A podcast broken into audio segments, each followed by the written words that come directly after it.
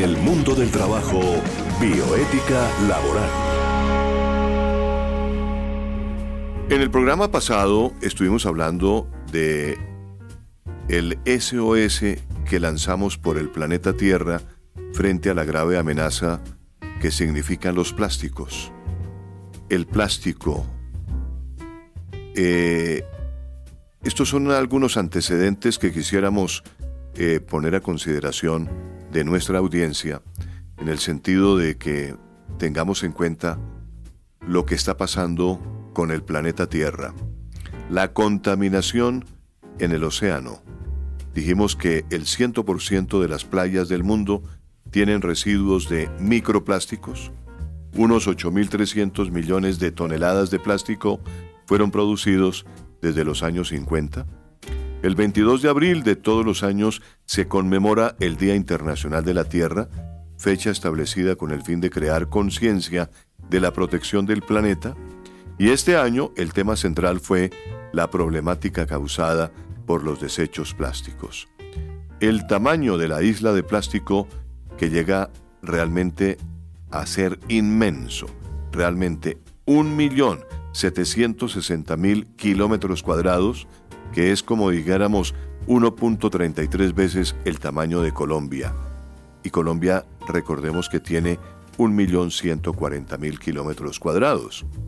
Se calcula que cada año se consumen 5 billones de bolsas de plástico, que tarda al menos 500 años en degradarse. Desde su invención, la producción de plástico ha crecido casi exponencialmente. Además, la mayor parte se utiliza para fabricar productos desechables en lugar de productos duraderos.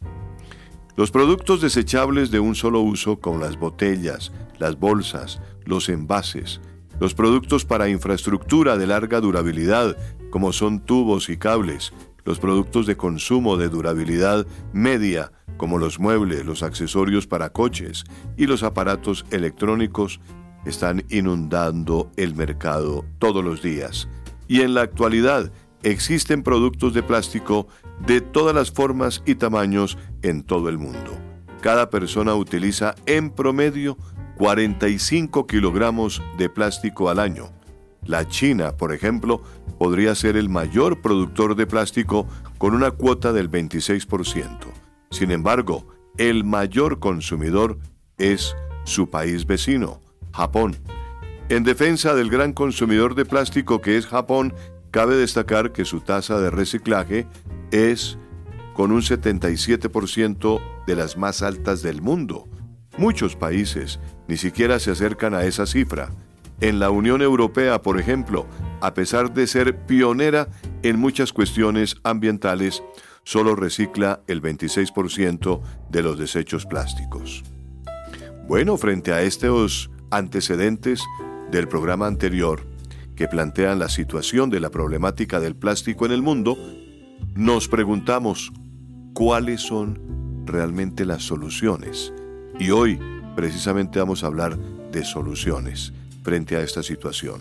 Gabriel, desde el punto de vista de la bioética, ¿Cómo podríamos enfocar esas soluciones? Bueno, desde la bioética y el trabajo, una propuesta sería que nosotros consiguiéramos en nuestro sitio de trabajo una jarra de cerámica y en vez de consumir nuestra agua aromática, nuestros tintos con plásticos, usáramos esa jarra. Eso a nivel, por ejemplo, en los sitios de trabajo. Yo le traje a usted un bonito... De Australia. Un, bonito, Exactamente. Eh, eh, ¿Cómo se llama? Eh, jarro. Jarro directamente desde el otro lado del para que Usted, para que se tome el tinto. Desde el otro ah. lado, para no usar plásticos. Bueno, eso es hablando en nuestro sitio de trabajo que también se debe tener en cada puesto de trabajo unos niveles de acoplamiento de desechos, clasificarlos, ya sea los reciclables, no, no reciclables, el papel es reciclable, algunos elementos de oficina son reciclables como el cartón, otros no, pero deben ir en partes aparte para quien vaya a hacer la recolección de esos, de esos desechos, los pueda clasificar en una bolsa blanca y llevarlos al proceso de reciclaje. Pero mira que a nivel global hay una cosa muy, hay una historia muy interesante. Es la de un estudiante holandés. Ese muchacho eh, reflexionó al ver en sus playas de Holanda todos estos plásticos y se le ocurrió una idea que se implementara un, un barco, un buque con unas especies de barreras plásticas gigantes.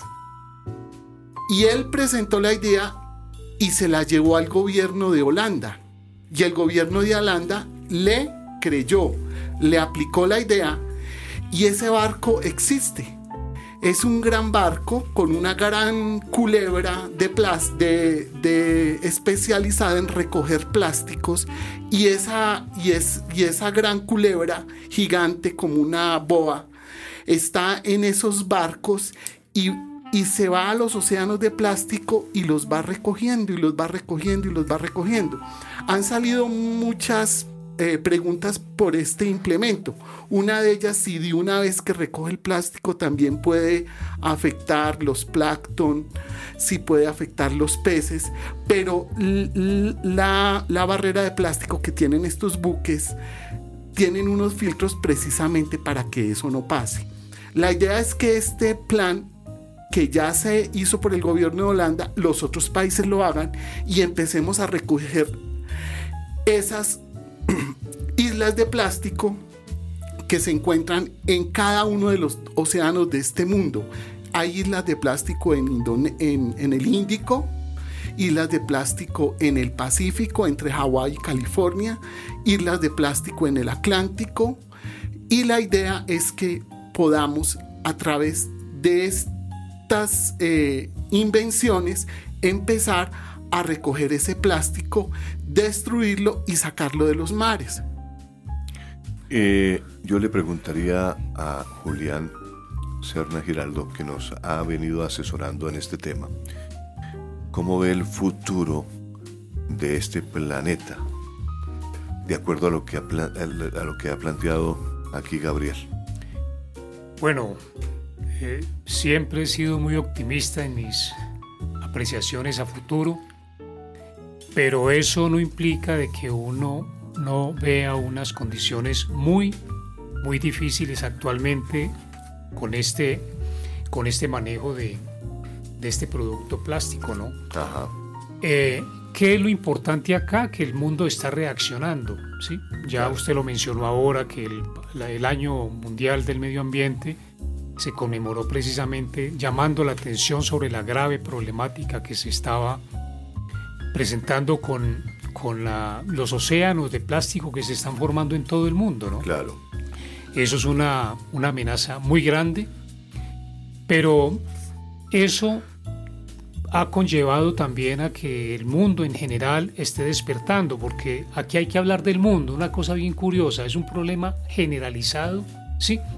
De alcance mundial, en el cual todos los países deben entrar a enfrentarlo. ¿sí? Llama la atención, por ejemplo, acciones como por ejemplo la de Panamá, ¿no es cierto? Que se unió a este movimiento global contra las bolsas plásticas. ¿De qué manera? Panamá se convirtió en el primer país de Centroamérica en prohibir la entrega de bolsas plásticas en los comercios, una medida que ayudará a reducir el volumen de la basura marina que afecta al Océano Pacífico y el Mar Caribe, el segundo más contaminado por plásticos a nivel mundial. La pregunta es por qué no lo ha hecho Colombia de prohibir totalmente el uso de las bolsas plásticas. Sí, esa es una pregunta interesante, ¿no? Están, la, la están limitando, ¿sí?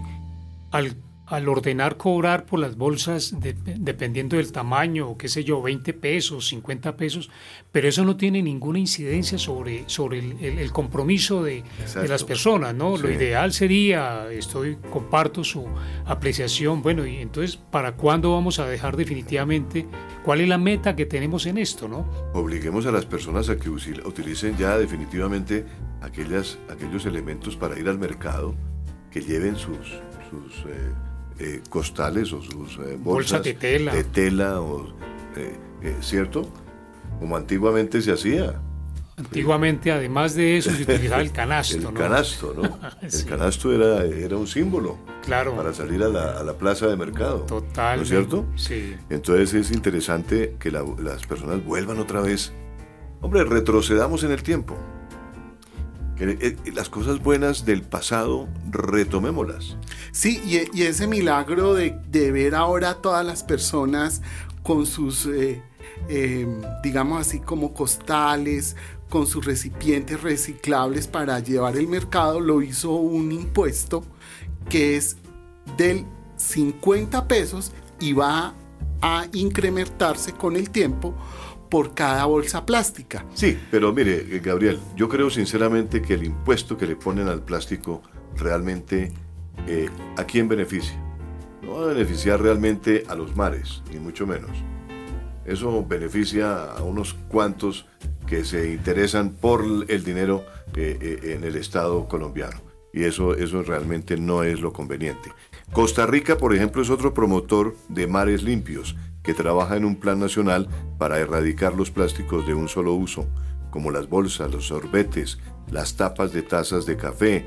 El país centroamericano está promoviendo la sustitución de plásticos descartables, cuya degradación en el medio ambiente puede tomar cientos de años, por materiales renovables que se pueden descomponer en los océanos en un periodo de tiempo no mayor a seis meses. Y otro líder contra el plástico es el, la capital de Argentina, Buenos Aires, antes de la prohibición de las bolsas que entró en vigor el 1 de enero de 2017, ya más de un año, cada año se entregaban 500 millones de bolsas plásticas en los comercios de Buenos Aires.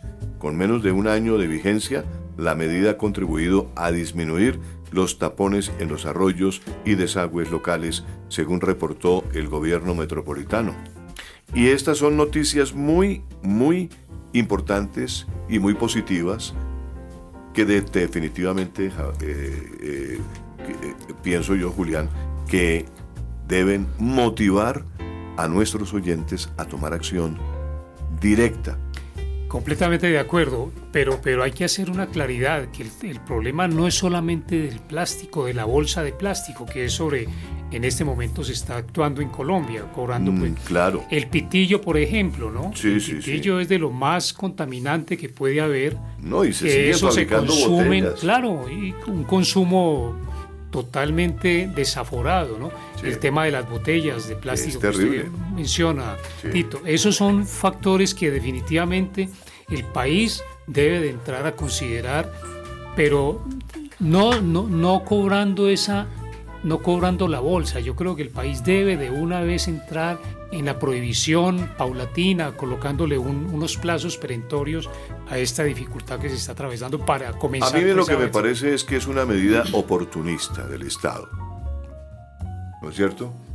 Sí. Una medida oportunista de conseguir un, impuesto ahí, ¿no? Eh, eh, un ingreso. el Estado está buscando me acuerdo mucho de mi profesor de introducción al derecho que decía, el Estado se creció, el Estado todos los días está buscando cómo ponerle la trampa al centavo. Y esta es una forma de poner la trampa al centavo. Sí, y, Estefanía nos, nos tiene unas, unos tips de qué podríamos hacer precisamente para evitar la contaminación por Pero yo soy partidario de que analicemos tips por tips. O sea, cada uno, vamos despacio, no los leamos porque vamos a digerirlos. Porque la verdad sea dicha, que en este programa tenemos que hacer un poquito de pedagogía también. Y estamos haciéndola para que nuestros oyentes comprendan realmente cuál es la magnitud del problema que se viene encima. ¿Sí? Entonces arranquemos por el primer tip. ¿Qué nos dice? Eh, para el primer tip de cómo utilizar menos plástico y reducirlo en el uso de la vida diaria, tenemos rechazar los alimentos y bebidas en envases de un solo uso. Comprar a granel tanto como sea posible. Si usted vive en o cerca de una ciudad, es probable que tenga una tienda de comestibles que vende alimentos a granel, como el arroz y los cereales. Claro, el, el, grano como tal sí. Eh, viene en, en, costales, ¿no es cierto, Julián? Viene, sí. viene en costales, los frijoles, el arroz. Eh, yo me acuerdo de que en mi pueblo uno entraba a la, a la tienda del, del, granero y se servía con una, con una cuchara especial, ¿no? Eh, en una bolsa que era de papel. Don fulanito, sutano, eh, péseme a ver cuánto me, me, llevo de arroz o cuánto me llevo de, de, frijol o cuánto me llevo de este, de este, de este grano, ¿no es cierto? Sí, y tú ves en algunos eh, hipermercados y es una tendencia que a la gente hay que advertirle que no es correcta, es que hay algunas personas que compran sus alimentos, pero que vengan envueltos en plástico, una bonita presentación en plástico, y se llega al extremo de vender mandarinas sin su cáscara natural y envueltos en una bandeja muy bonita, muy llamativa de plástico. A mí me parece eso el colmo, porque el, lo que cubre naturalmente una mandarina es su cáscara, pero procesarla, quitarle y venderla por cascos en, una, en un recipiente plástico, eso es contraproducente, eso sería como la exageración del consumo. Y la gente le gusta, la gente cree que es muy práctico, además que es más costoso, ¿no? Eso lo vende más caro por ir, ir, sin cáscara la mandarina. No, y la están contaminando, ¿no? Además. usted va y el casquito entonces ya está contaminado. Porque el, el mismo...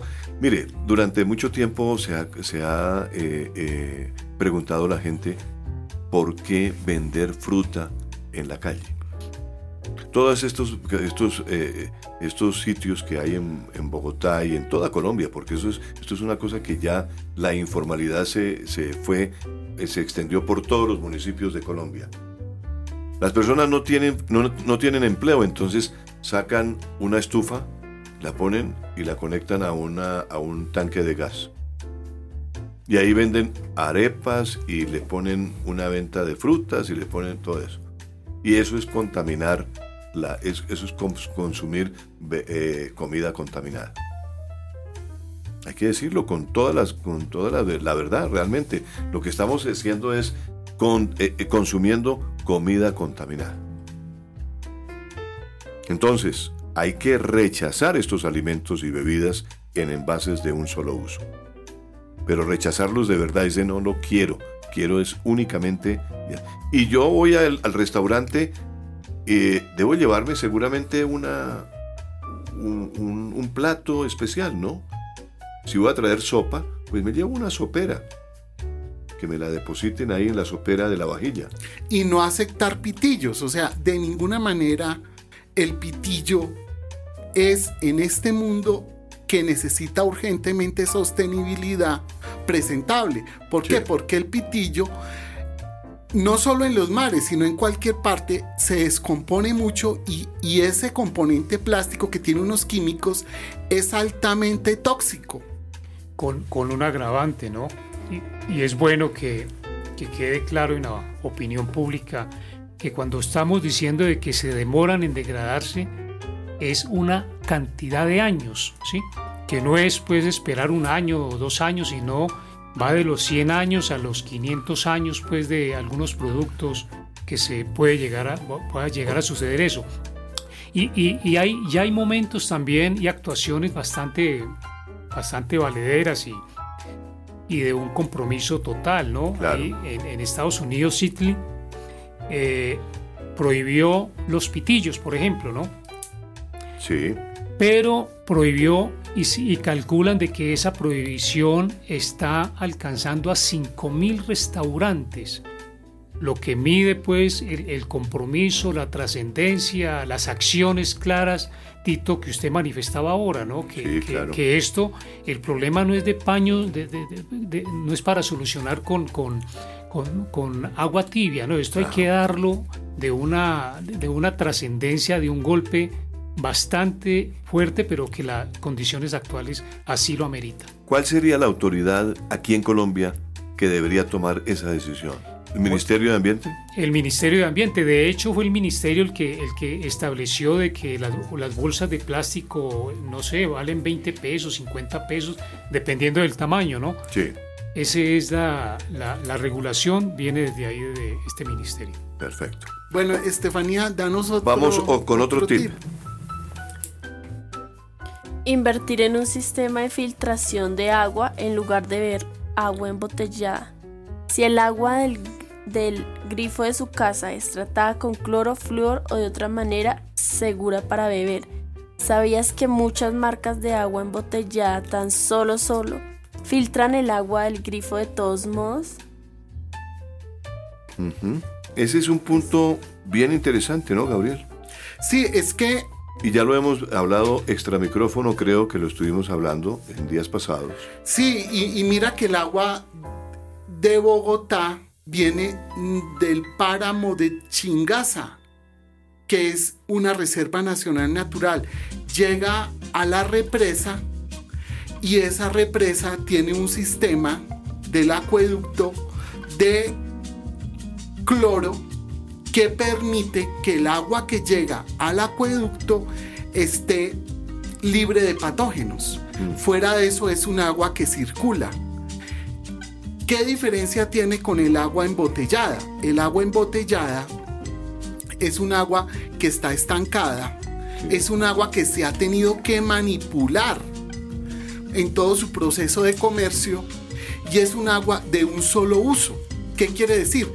No es conveniente reutilizar esas bolsas, esos, esas, esas bolsas plásticas de agua, ni tampoco esas botellas de agua, porque un componente químico que tiene la botella de agua es tóxico y fuera de eso absorbe patógenos y microbios y produce un gran daño. Entonces, ¿cuál es la recomendación? No comprar botellas de agua, no hacerle juego a las multinacionales que hacen gran publicidad con esto y más bien tomar agua en el caso de Bogotá, no estamos hablando de otras ciudades, en el caso tomar agua del acueducto. El agua natural, el agua natural, el agua de la mayoría de las ciudades de Colombia, de las capitales por lo menos, es agua pura, es agua muy, muy, muy buena, ¿sí? Eh, pero es importante lo que dice Gabriel desde el punto de vista que nosotros tenemos que tratar de lo posible de eliminar esto. Mire, hay una experiencia, vuelvo con el caso de Australia, ustedes me perdonarán, pero es que Australia tiene una política, usted llega a cualquier restaurante en Australia y lo primero que le ponen es una botella de vidrio llena de agua. Pero es un botellón de vidrio. Vasos de vidrio y usted se sirve su vaso de agua pura ahí, gratuita. No se la cobra. Es obligatorio, el Estado obliga a las personas a tomar agua pura en, esa, en, esa, en ese envase. Envase en vidrio. Y es un botellón grande. Siempre que se entre a un restaurante, ah, eh, eh, obviamente de, manteles, ahí encontrará una, un botellón de agua. Esa es una política de Estado, ¿cierto? ¿Por qué? Porque en la medida en que el Estado le diga a la gente, tome agua, pero agua pura, agua embotellada en vidrio, es el Estado el que le está diciendo. Y el Estado tiene credibilidad. Es el primer eh, digamos que el, primer fabricante de agua. ¿sí? en estos casos es bueno resaltar que hay actuaciones muy definidas, ¿no? Sí. Como para, para dimensionar un poco soluciones, ¿no? La China, por ejemplo, ¿no? China era un importador de plástico, pero de los grandes. Grandes, sí. Inclusive de Japón importaban plástico a China. Ya China tomó la decisión de no importar más plásticos. Son decisiones que van a favor de una política mundial para contrarrestar este, este uso y manejo de este producto. En el mundo del trabajo, políticas públicas de Estado.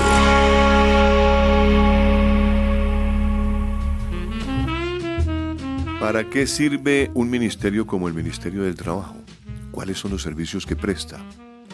El Ministerio del Trabajo aquí en Colombia es un ministerio que tiene un buen servicio al público y desde luego otros servicios que son importantes para absolver las preguntas y las dudas que tengan los trabajadores.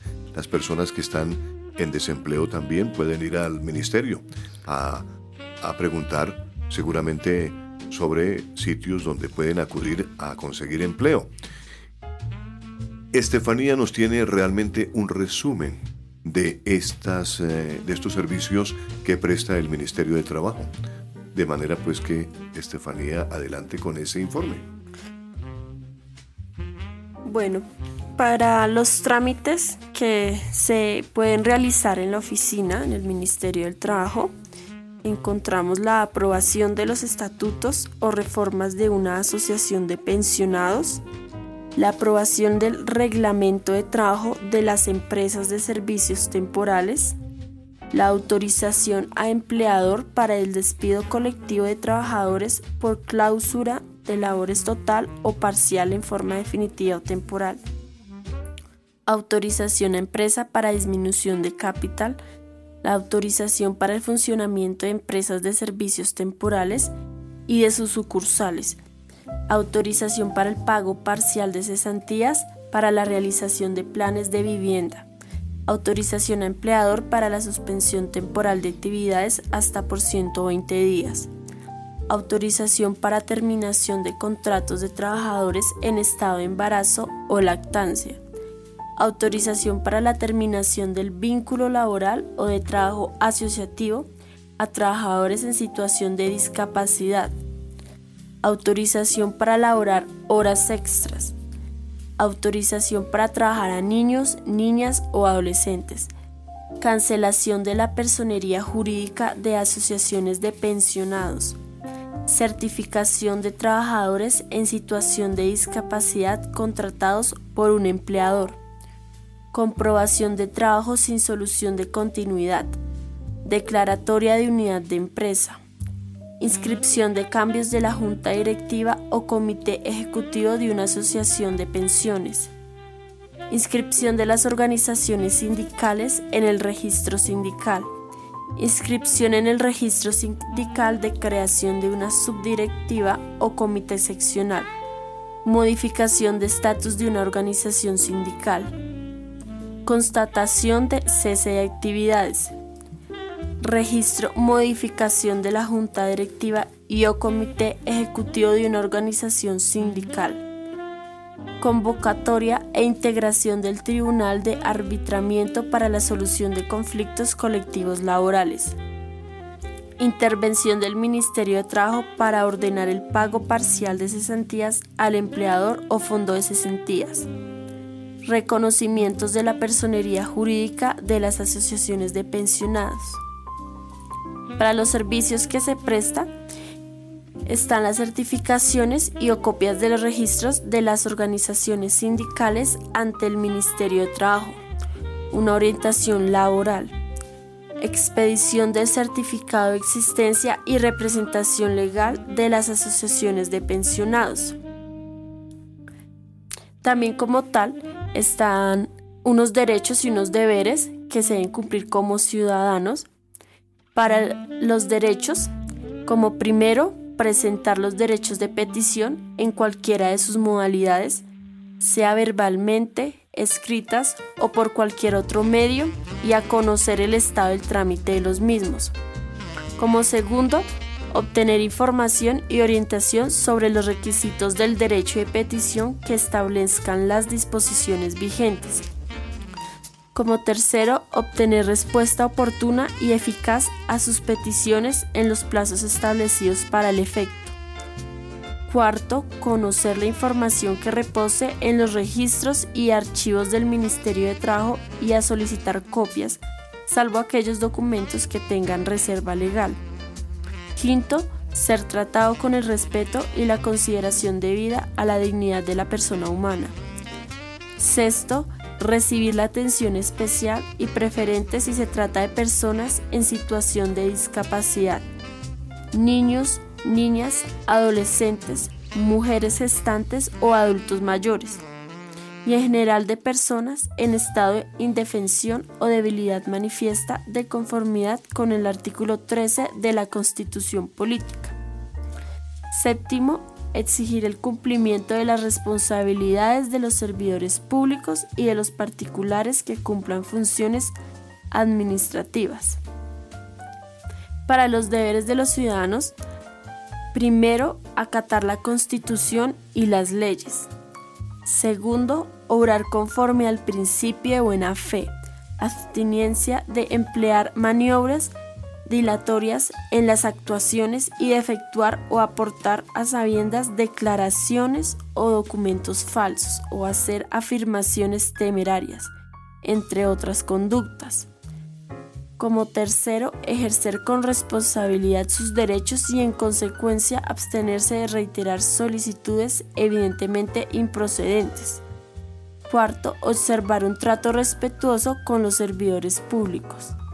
Quinto, entregar oportunamente la información correspondiente para facilitar la identificación de su trámite, solicitud o necesidad o necesarios para su continuidad.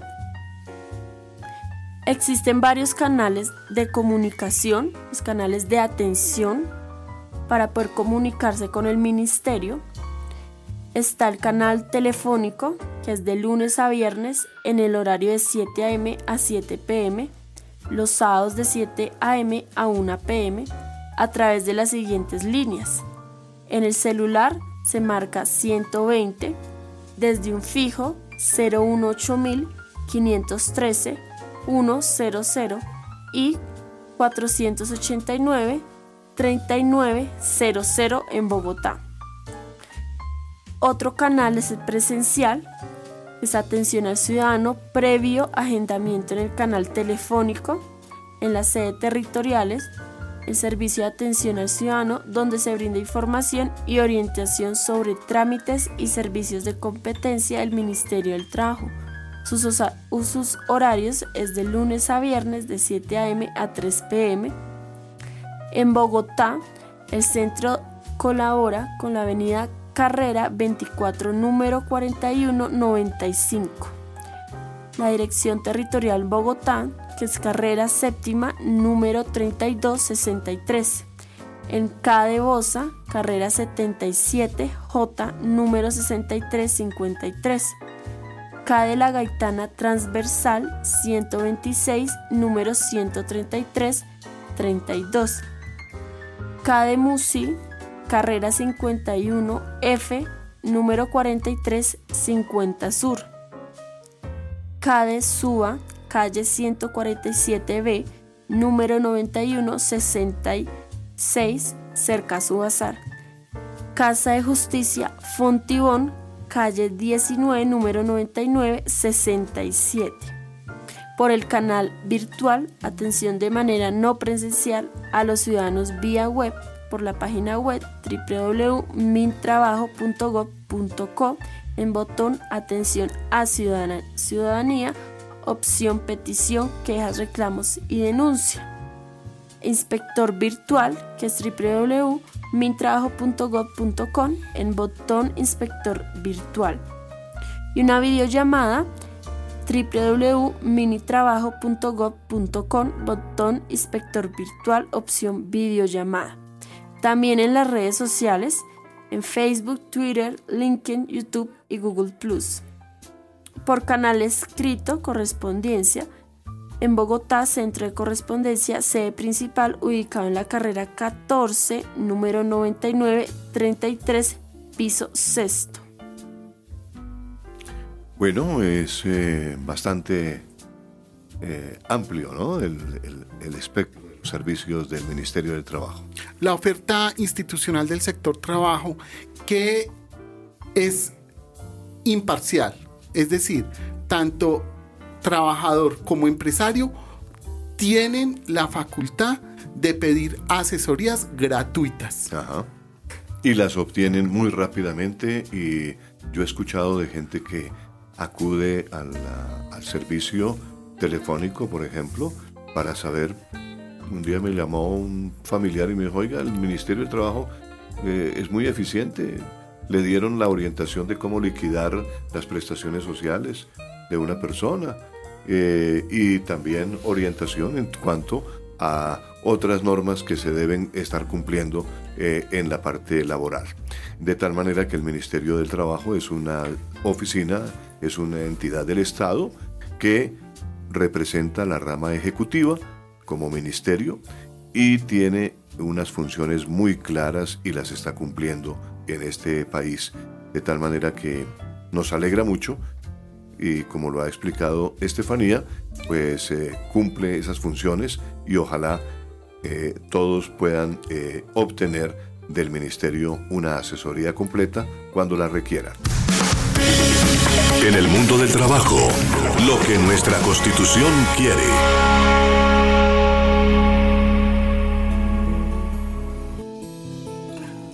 La Constitución Política de Colombia, la Constitución de 1991, es la Constitución que nos señala realmente el comportamiento que debemos tener frente a la sociedad, ¿no es cierto?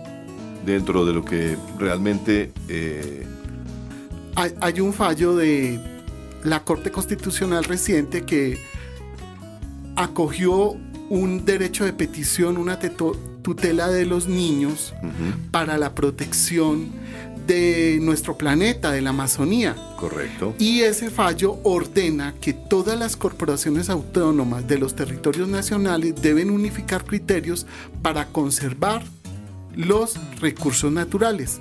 Hay otro fallo paradigmático que es un punto de quiebre, es el que le dio o lo convirtió en sujeto de derechos al río Atrato en el Chocó.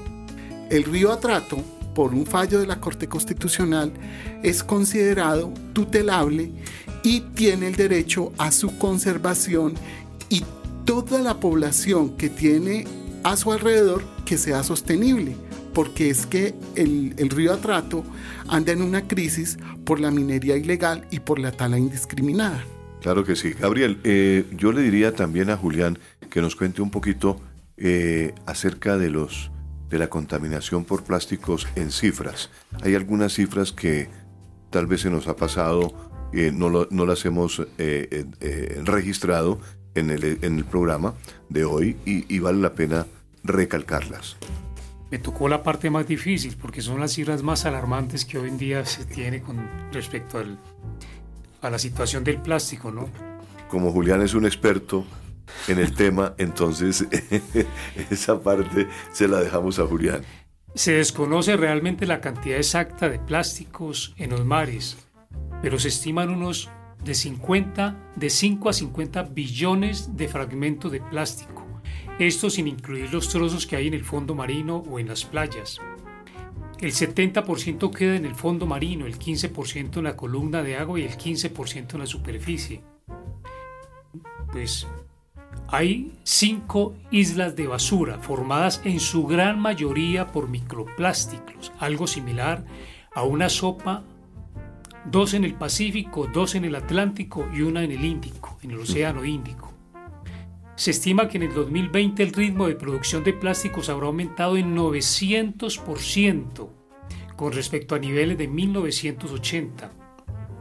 La mitad de este incremento se producirá tan solo en la última década. Cada día se abandonan 30 millones de latas y botellas en España. Eh, para el director de Medio Ambiente de la ONU, dice que el mundo está al borde de una calamidad plástica, pero elogió el nuevo plan anunciado por el gobierno de India, abro comillas, han demostrado que la motivación política convertida en acción práctica puede inspirar al mundo y encender un cambio real. Y, para el 2050 los océanos tendrán más plástico que peces por peso y el 99% de las aves marinas lo habrán ingerido. Es decir, las tortugas creen que es una medusa y no, es un plástico y le hace un daño en su organismo. Y recordemos también que los humanos estamos también consumiendo parte de esos plásticos que llegan a los océanos, que forman parte del plancton y luego nosotros entramos a consumir eh, mejillones de plástico. correcto. O peces con plástico. Bueno, volviendo entonces sobre el tema de lo que mm, es aconsejable practicar. Volvamos a los tips entonces que traíamos ya para finalizar el programa del día de hoy. Porque los tips queremos dejarlos eh, de alguna manera registrados los más importantes. Por ejemplo, Estefanía nos estaba contando de invertir en un sistema de filtración de agua en lugar de beber agua embotellada. Y hablamos de rechazar los alimentos y bebidas en envases de un solo uso. ¿Qué otro tip tenemos, Estefanía? Por ejemplo, uno muy importante puede ser envolver los almuerzos en bolsas de sándwich reutilizables de tela, de vidrio o de acero inoxidable. Considerar llevarlo uno mismo. Si uno come pan, llevar una bolsa de pan de tela. Rechazar los alimentos envasados en bandejas de espuma de poliestireno, en las típicas bandejas de plástico que tanto se ven en los supermercados llevar un recipiente para las sobras para cuando te vayas a comer a un restaurante y así evitar que los pongan en un recipiente desechable. Tener siempre a mano en el trabajo o en el coche un juego de cubiertos para evitar el uso de utensilios de plástico. Hacer los propios condimentos y guardarlos en frascos de vidrio hacer los propios bocadillos en lugar, de, en lugar de comprar los que vienen en envolturas de film de plástico.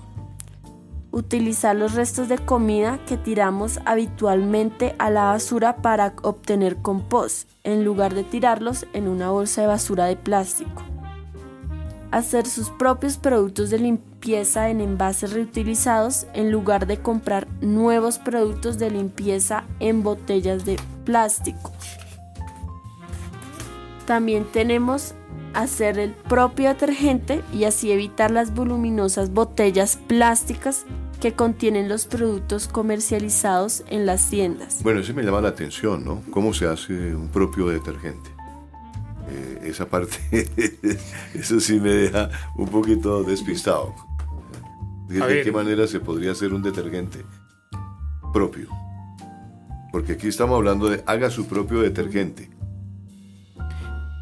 Tito, hay un, hay un tema que de pronto es, novedoso, ¿no? Digamos en el vestir, ¿no? Ajá. En el vestir, eh, use prendas con tejidos naturales como la lana y, el algodón, y no el poliéster, ¿no? Claro. Son, son aspectos pues que a veces se escapan a, las personas, ¿no? Los mismos enlatados que, que a veces somos muy eh, usuarios de estos productos también tienen ese, ese problema, ¿no? Claro.